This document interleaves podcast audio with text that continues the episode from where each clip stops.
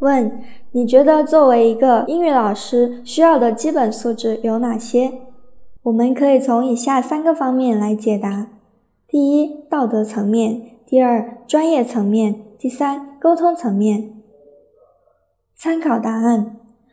俗话说：“学高为师，身正为范。”对所有的老师来说，良好的道德修养都是必不可少，是教师必备的基本素质之一，是专业技能。那么，作为一名英语老师，要具备英语口语发音准确、字正腔圆、中英文表达流畅、自身词汇量丰富、英语板书良好等专业技能。